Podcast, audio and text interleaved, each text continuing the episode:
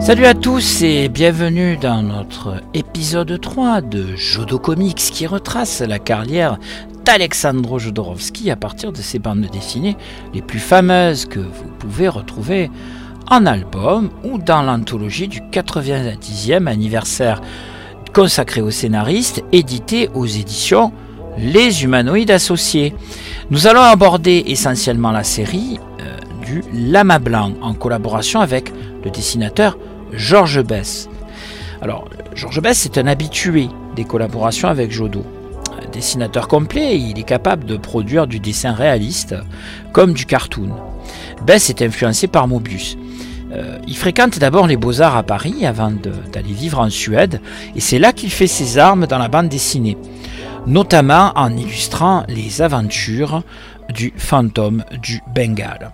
Le Lama Blanc est peut-être euh, l'une des œuvres les plus politiques de Jodorowsky. L'histoire prend son départ dans le Tibet de la fin du XIXe siècle, un pays secret, longtemps caché des Occidentaux, à la spiritualité intense. De nombreux explorateurs sillonnaient ce pays. Parmi eux, Gabriel et Suzanne, venus d'Angleterre et qui vont vivre dans un village tibétain où de nombreux oracles et autres manifestations mystiques annoncent la venue d'un futur lama. De nombreux seigneurs de guerre rançonnent les populations et peu après avoir mis au monde leur petit garçon, Suzanne et Gabriel sont tués. L'enfant sera élevé par un couple de paysans tibétains. Le héros, Gabriel Marpa, synthèse de l'Occident et de l'Orient, va vivre de nombreuses aventures, mélange d'intrigues politiques et mystiques qui feront de lui le protecteur du Tibet. Alors on est une fois de plus face à une histoire d'un élu qui doit trouver sa place dans le monde.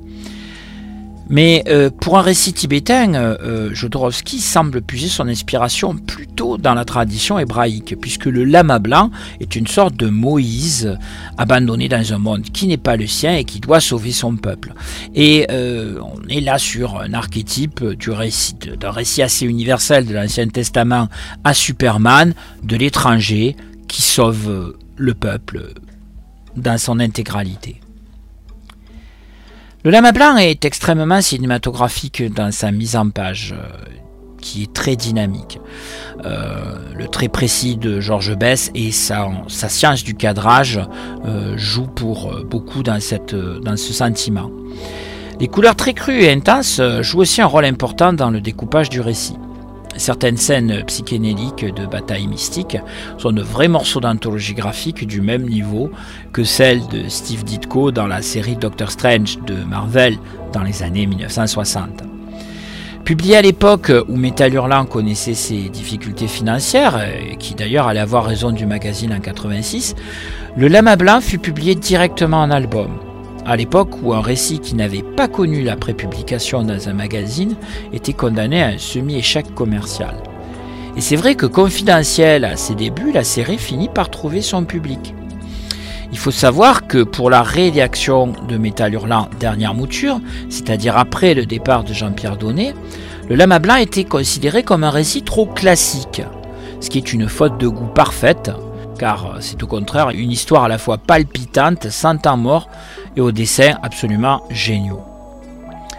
Euh, cette anthologie des 90 ans de Jodorowsky euh, est aussi accompagnée d'un bonus dans un registre donc assez différent.